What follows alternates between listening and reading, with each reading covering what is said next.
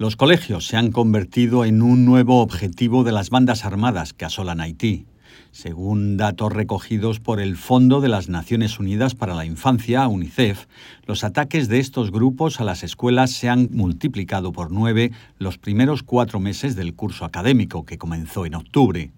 Los actos de violencia incluyen tiroteos, saqueos y secuestros. En total, 72 escuelas fueron atacadas en comparación con 8 durante el mismo periodo del año pasado.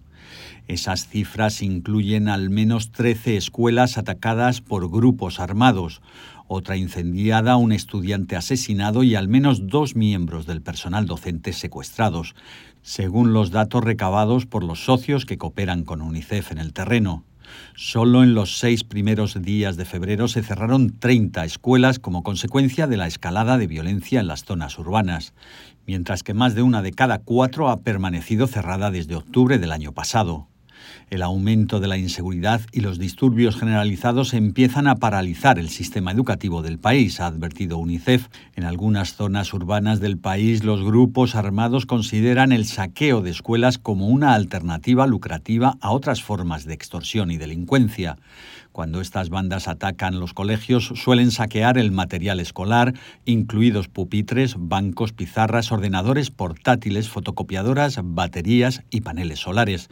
También se han robado sacos de arroz, masa y maíz que se utilizan para las comidas escolares, un sustento para innumerables niños, así como material de comedor.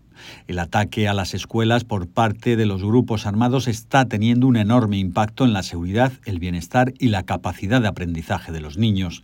UNICEF insta a los actores en Haití a abstenerse de cualquier acción que ponga en peligro el derecho de los niños a la educación y pide al gobierno que garantice que las escuelas sean seguras y que responsabilice a los grupos e individuos que dañen o amenacen a los niños en la escuela. Antonio Lafuente, Naciones Unidas, Nueva York.